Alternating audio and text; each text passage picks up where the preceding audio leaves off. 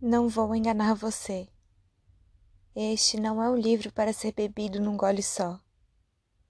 Carla não escreve, borda, cada frase mais sublinhada que a outra. Então deixe de lado a sede de história e leia tomando gosto, que às vezes o caldo queima a boca.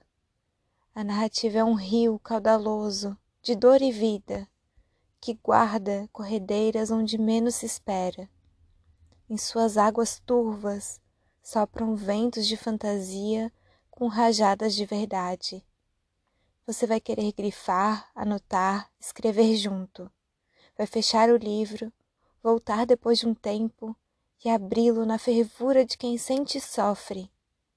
Carla mergulha no pesadelo espesso do amor, na loucura do tanto, na insensatez do sempre e do nunca.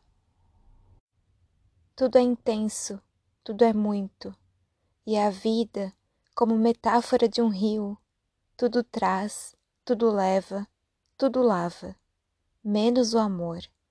O amor é uma vontade à prova do tempo. Deguste. Esse trecho que eu acabei de ler é o prefácio do livro Tudo é Rio, da Carla Madeira. Quem escreveu esse prefácio é a Cris Guerra, de quem eu gosto muito. Essa leitura foi só um gostinho para te convidar a ler o livro inteiro no grupo de leitura terapêutica. Esse grupo será coordenado por mim e pela Vilânia. Nós somos psicólogas, psicoterapeutas e trabalhamos na abordagem da gestalterapia.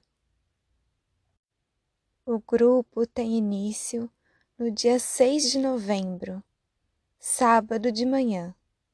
Os encontros vão acontecer quinzenalmente durante três meses e a gente vai ler juntas esse livro lindo da Carla Madeira.